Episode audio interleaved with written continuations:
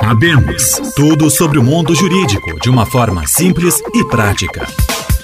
Saudação para você que acompanha mais um episódio podcast Abemos tudo sobre o mundo jurídico em uma linguagem simples e acessível. Produção da Unisque Curso de Direito. Volta às aulas é um tema que ganhou muita força nas últimas semanas, foi destaque nas capas dos jornais, matérias saíram nas rádios também, nos veículos de comunicação, nas televisões, e a gente traz esse destaque também no nosso podcast. Quem tenta responder essa pergunta, quem define sobre a volta às aulas no Estado, é o professor, também consultor jurídico da Confederação Nacional dos Municípios, Ricardo Hermani. Seja bem-vindo. Eduardo, nossos amigos aí que sempre estão acompanhando nosso podcast Sabemos. Mais uma vez, o federalismo brasileiro vem em xeque. O debate volta a ser as competências de União, estados e municípios.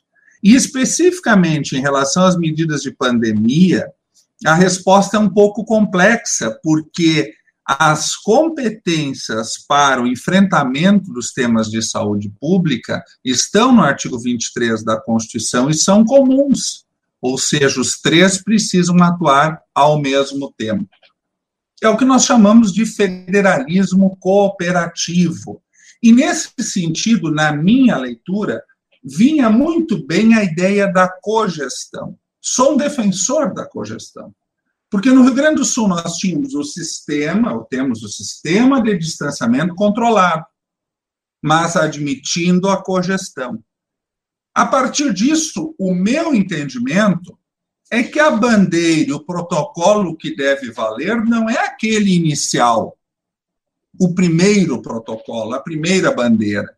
Quando o Estado anuncia a bandeira preta, é o começo de conversa. Final de semana, as regiões vão pegar aquele indicativo e adaptar para a sua realidade.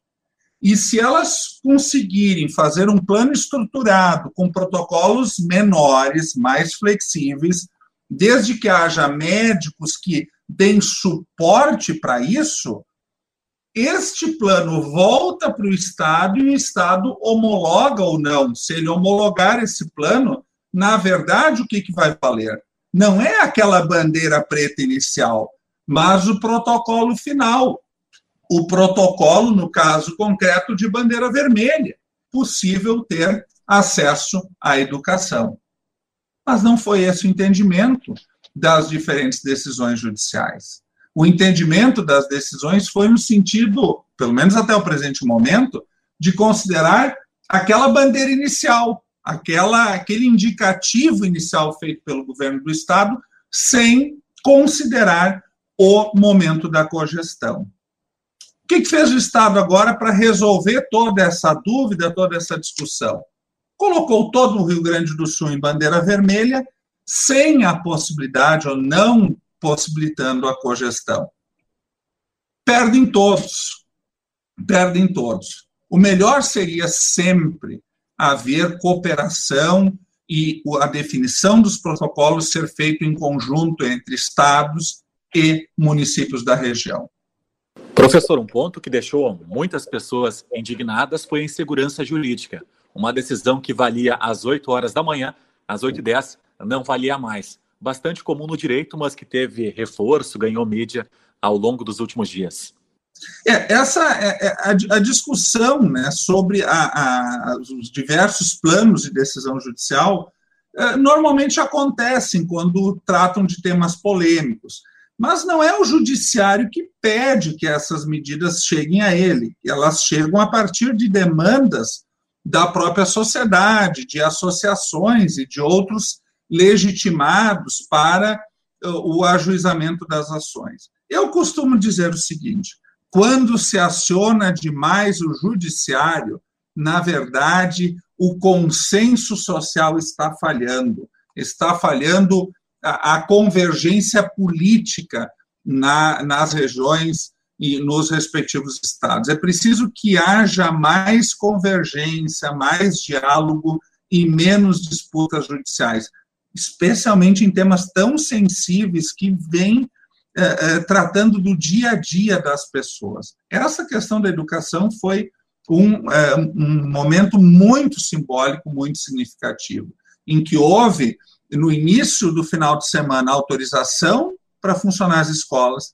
depois uma medida judicial que revoga, que suspende essa autorização, e o Tribunal de Justiça, em nível de instância superior, manteve a decisão suspensiva do retorno às aulas. Isso tudo gerou uma profunda dúvida e incerteza na população, que já está né, uh, sofrendo muito em relação às consequências da pandemia. Eu volto a dizer, Eduardo, o, a grande saída para tudo é Estado e região trabalhar em conjunto, trabalhar a questão da cogestão, para que as pessoas tenham mais previsibilidade e certeza do que vai acontecer, mas principalmente respeitando a realidade de cada município, de cada comunidade que vai, sim, conjuntamente com os gestores públicos, enfrentar a pandemia.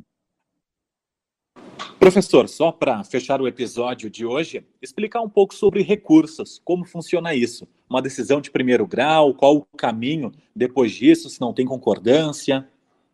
É, essa, essa questão dos recursos é extremamente importante. É, o, a decisão do juiz da comarca, e às vezes não é nem da comarca, né? o juiz lá de Porto Alegre que toma uma decisão que tem aplicabilidade para todo o Estado. Bom, desta decisão cabe, como é uma medida liminar, o chamado recurso de agravo para o Tribunal de Justiça, que é quem vai ter a possibilidade de uh, suspender os efeitos daquela decisão judicial. E além das além dos recursos aqui no tribunal, existem as ações né, diretas que são protocoladas lá no Supremo Tribunal Federal toda vez que houver também a decisão uh, do Estado ou a decisão da União em violação ao que dispõe a Constituição. Então, nosso sistema ele é complexo. Nós temos um sistema complexo de gestão pública, porque nós, te, nós verificamos União, estados e municípios, poder executivo, legislativo e judiciário, e dentro do próprio judiciário, um amplo conjunto de recursos. Eu, pessoalmente, acho que é bom ter recurso, porque toda vez que eu não concordo com uma decisão judicial, eu posso recorrer. Agora, é preciso deixar bem claro, né, Eduardo? Eu posso recorrer mas enquanto a, a instância superior não suspender a decisão judicial, aquela decisão tomada precisa ser cumprida. Eu, em hipótese alguma, discuto descumprimento de decisão judicial. Isto não é algo de uma sociedade civilizada. O que nós precisamos, sim, é ter democracia e tranquilidade para exercer esses direitos recursais. Mas, antes de tudo, antes de disputa entre União, Estados e municípios, recursos, os agentes políticos, os operadores do direito, a sociedade, precisam juntos encontrar nas suas regiões, por isso, mais uma vez, eu defendo a cogestão, é, respostas que consigam equilibrar e consigam, claro, ter o distanciamento social, avançar na vacinação e com protocolos de higienização, sanitização, enfim, é, é, viabilizar que a vida continue acontecendo naquilo que a gente chama de um novo normal. Desta forma, fechamos podcast Abemos, tudo sobre o mundo jurídico em uma linguagem simples e acessível.